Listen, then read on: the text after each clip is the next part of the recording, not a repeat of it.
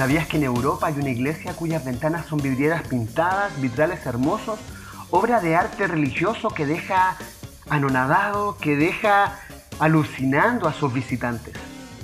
Pero hay una ventana que no está pintada. A través de ella puede verse el más espléndido de los paisajes. Un lago profundamente azul salpicado de verdes islotes y en el fondo, como un telón maravilloso, hileras de hileras de cerros que la luz tiñe de púrpura. Debajo de la ventana hay una inscripción que dice, los cielos proclaman la gloria de Dios y el firmamento muestra la obra de sus manos.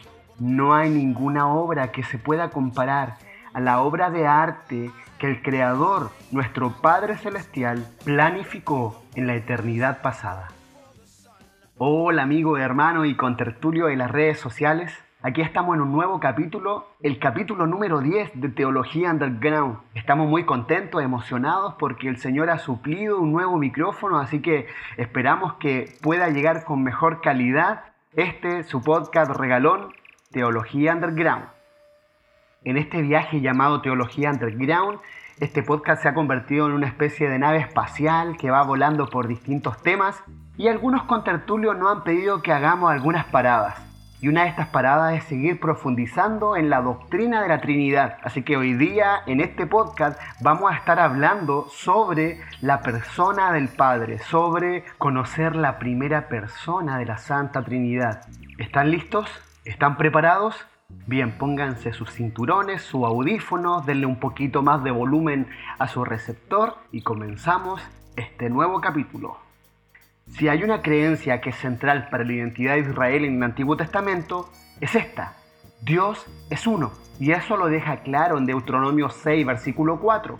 En contraste con las naciones que rodeaban a Israel, naciones que adoraban a muchos dioses, Israel fue separado como un pueblo que adoraba a un solo Dios. Iban a ser monoteístas. Pero debemos añadir que el verdadero monoteísmo no es simplemente la creencia de que hay un solo Dios, significa también que este Dios es uno. Los teólogos también llaman a esto la simplicidad de Dios. Lo voy a repetir, la simplicidad de Dios. Esto no significa que a Dios le falte profundidad.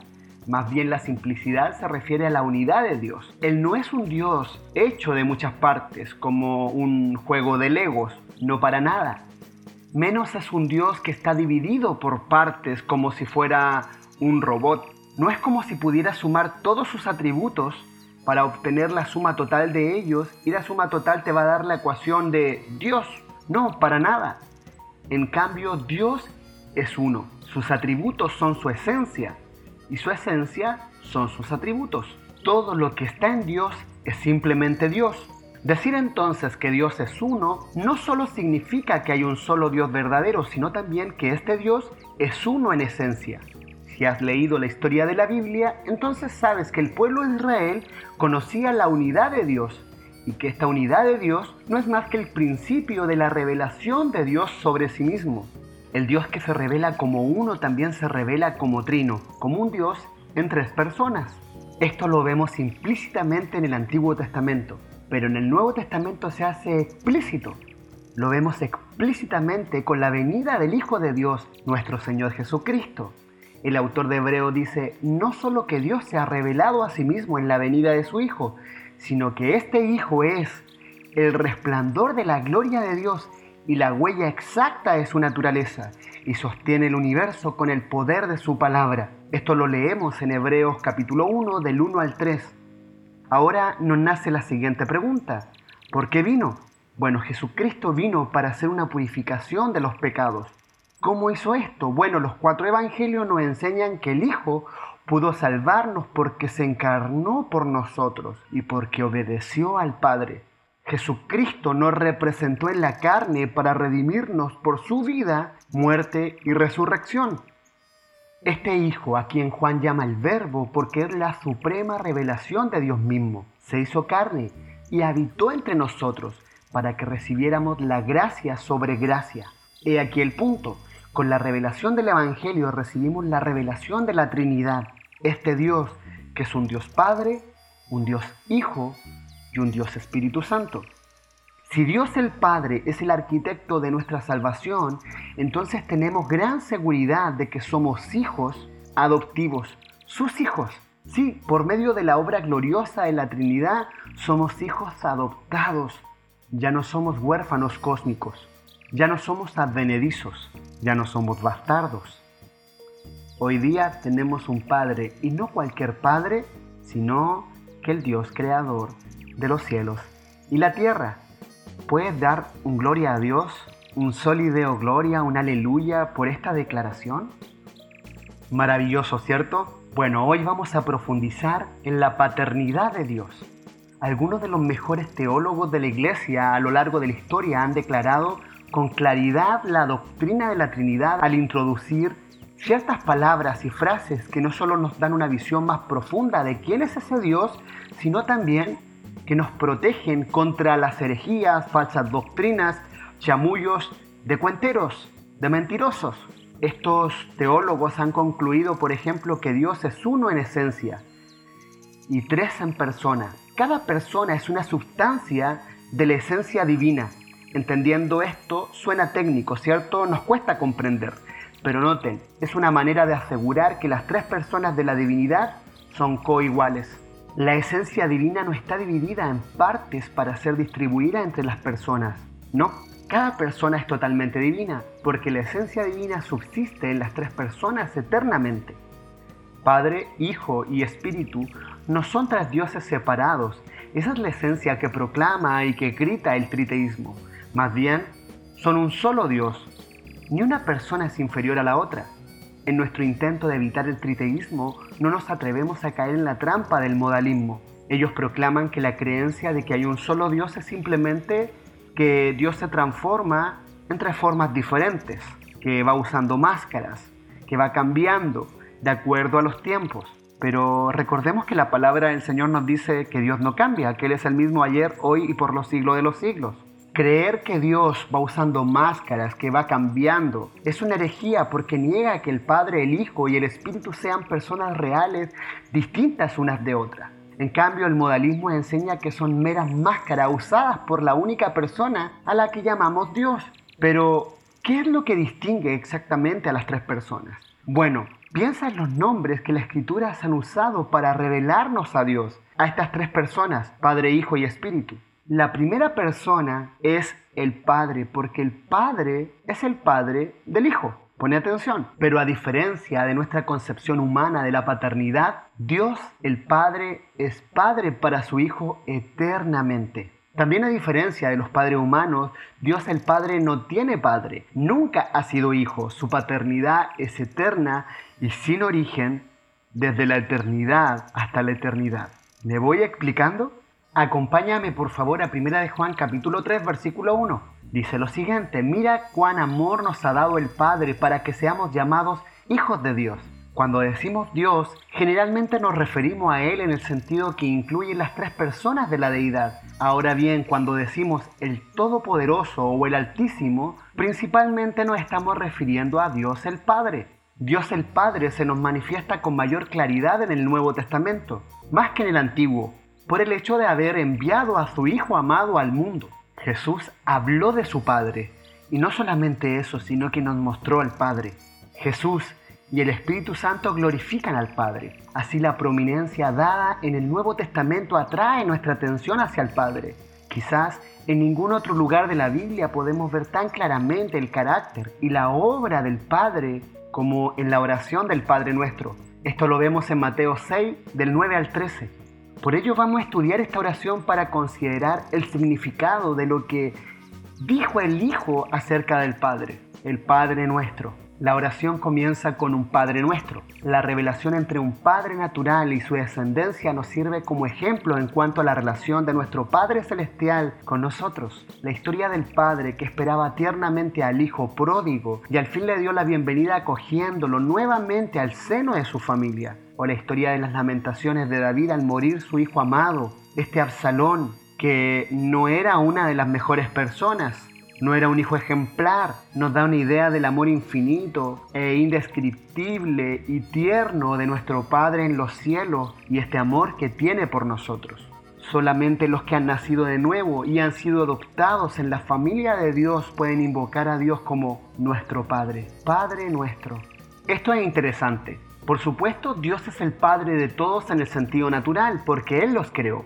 Pero la humanidad caída lo ha rechazado. Por esto la esperanza de una salvación universal es falsa pues no todos los humanos se arrepientan de sus pecados. Jesús dijo, vosotros sois de vuestro padre el diablo. Y esto lo leemos en Juan 8:44. Tenemos que renacer antes que podamos tener a Dios como nuestro Padre Celestial, como nuestro Padre Espiritual. La oración parte con un Padre nuestro que estás en los cielos.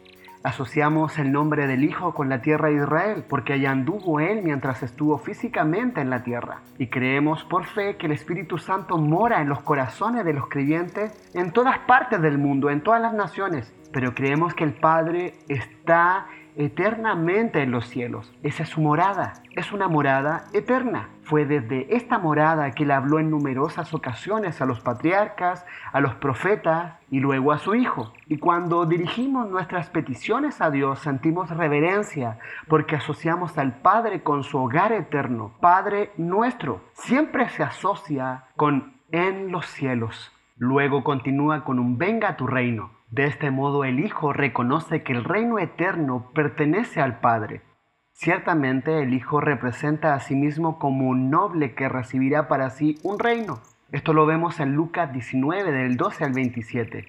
Pero es el Padre quien le da este reino. Cuando nos acercamos al Padre sentimos que estamos en la presencia de un Rey grande, sublime, majestuoso, potente y eternamente glorioso. Y Él es el Rey y suyo es el reino.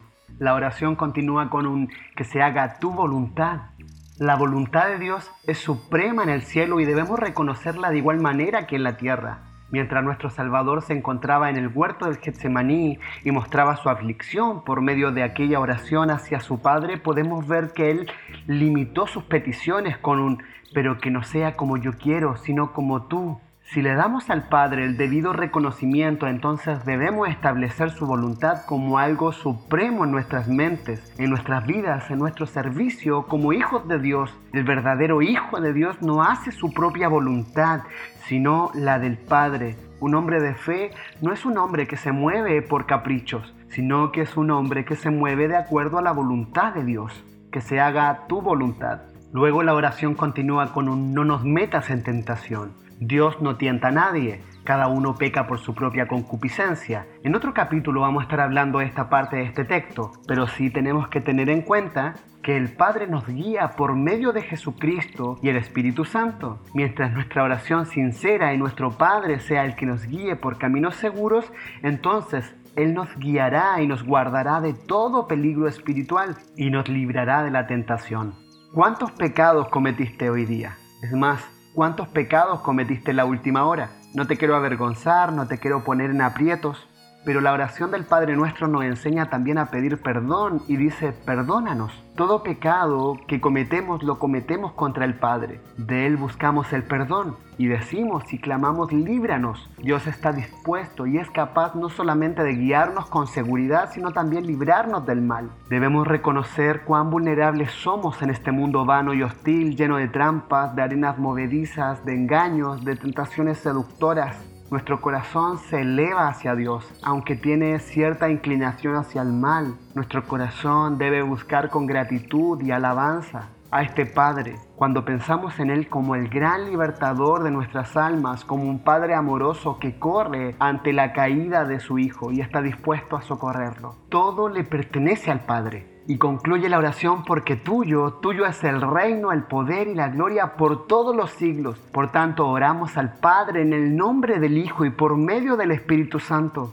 Su obra es gloriosa. Todo lo que Dios hace como el Todopoderoso, el Soberano, se atribuye a Dios el Padre. De esta forma contemplamos la grandeza del Padre que adoramos. A esto vamos a añadir que Él es el arquitecto del universo. Ciertamente Hebreos capítulo 1 describe a Dios, el Padre, como tal Dios, que nos ha hablado por medio del Hijo, a quien constituyó heredero de todo y por quien asimismo hizo el universo, el cual siendo el resplandor de su gloria y la imagen misma de su sustancia, y quien sustenta todas las cosas con la palabra de su poder, y habiendo efectuado la purificación de nuestros pecados por medio de sí mismo, se sentó a la diestra de la majestad en las alturas, la majestad del Padre. Él es el monarca absoluto de todo el universo. Él envió a su Hijo al mundo. Juan 3:16 nos dice, porque de tal manera amó Dios al mundo que ha dado su Hijo unigénito, para que todo aquel que en él cree no se pierda, mas tenga vida eterna.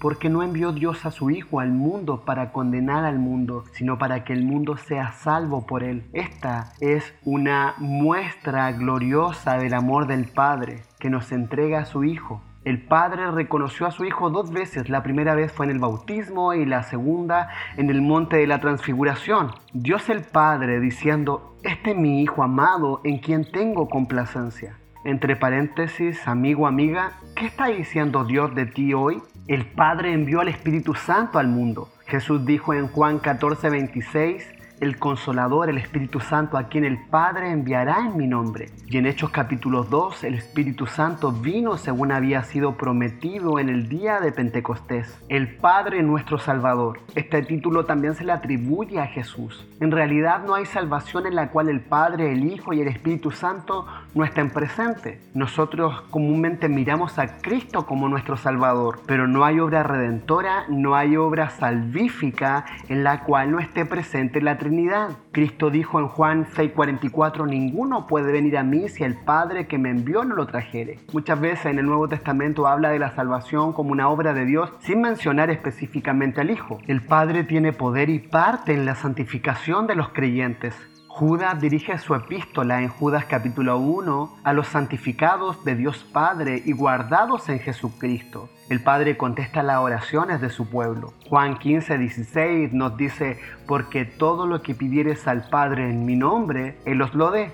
Son muchas las promesas de Dios de escuchar y contestar las oraciones de sus santos en el nombre de Jesús, pero dirigidas al Padre. ¿Están ahí? ¿Nos están quedando dormidos chicos y chicas?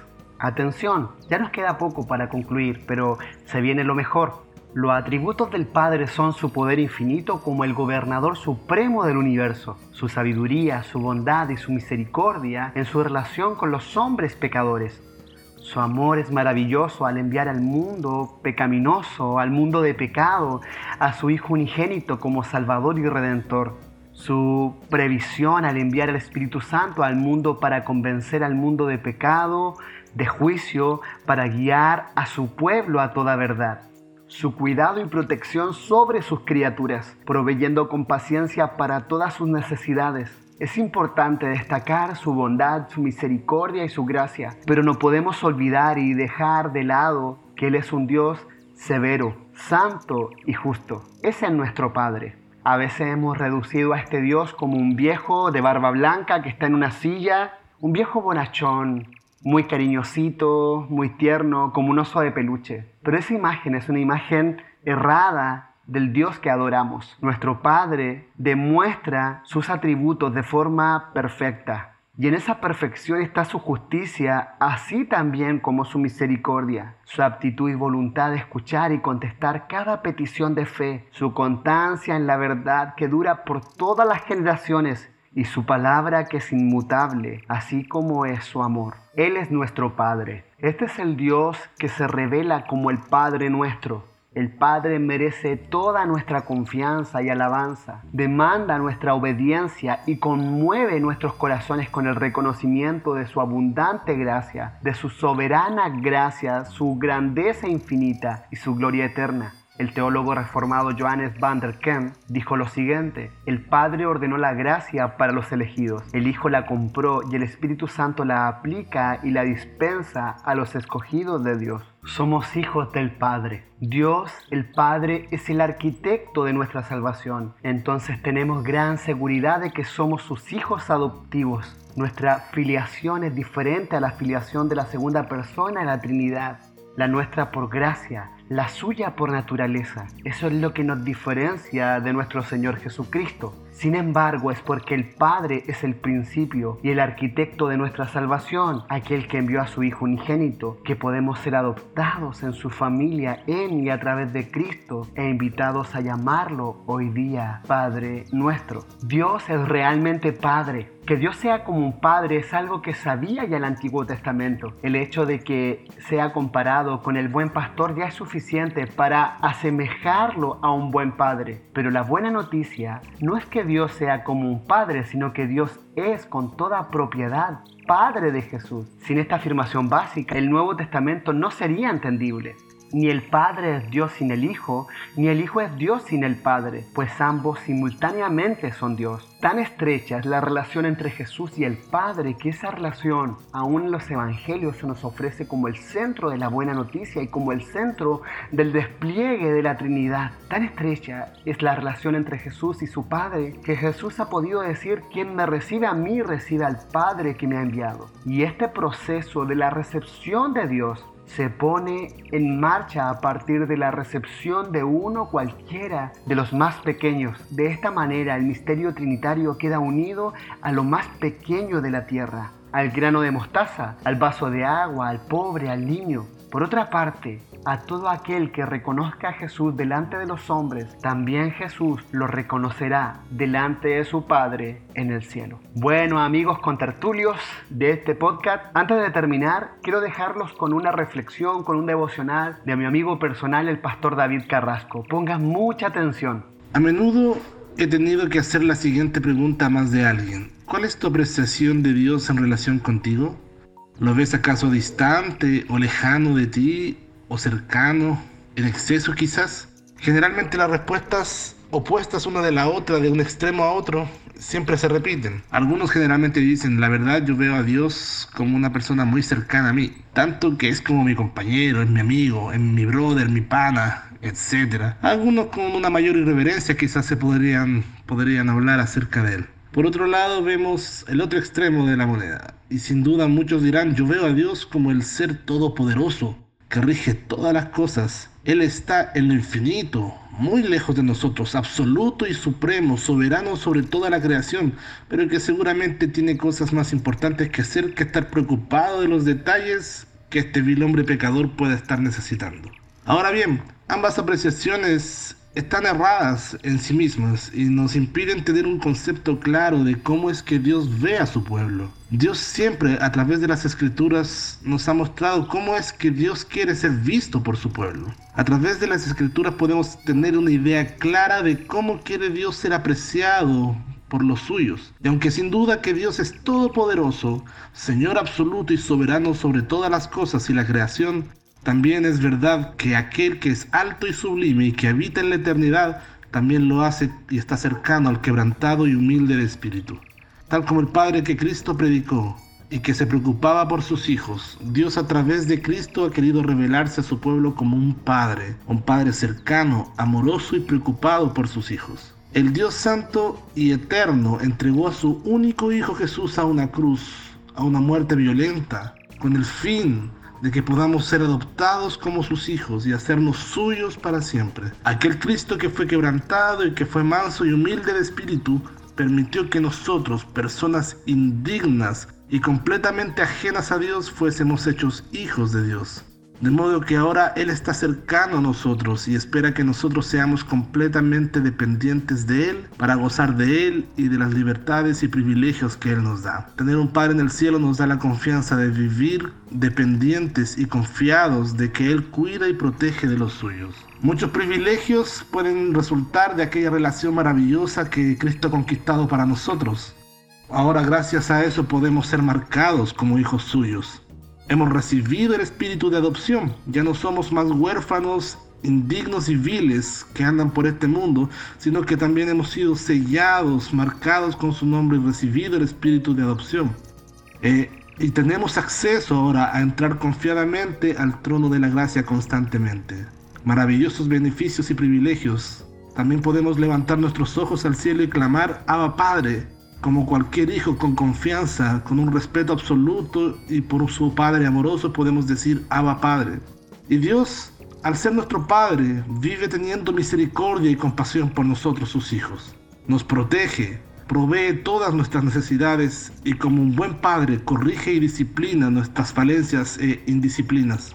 Sin embargo, Dios jamás nos ha desechado ni lo hará, sino que nos ha sellado para el día final de redención, para que heredemos las promesas de la salvación eterna, heredemos las promesas, heredemos, heredemos aquellas cosas que solo un Padre como Dios puede heredar a sus hijos.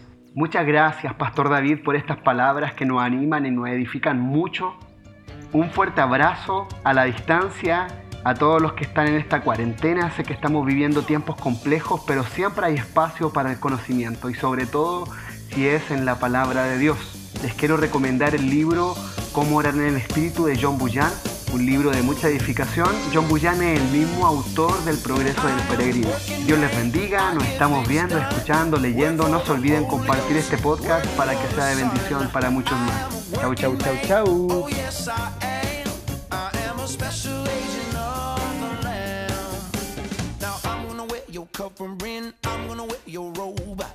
Gonna wear your righteous mane everywhere I go. You're gonna light my candle, son. You're gonna make it shine. You're gonna lead me to the throne. I am a working man. I get things done. Work for the Holy Ghost. Work for the Son.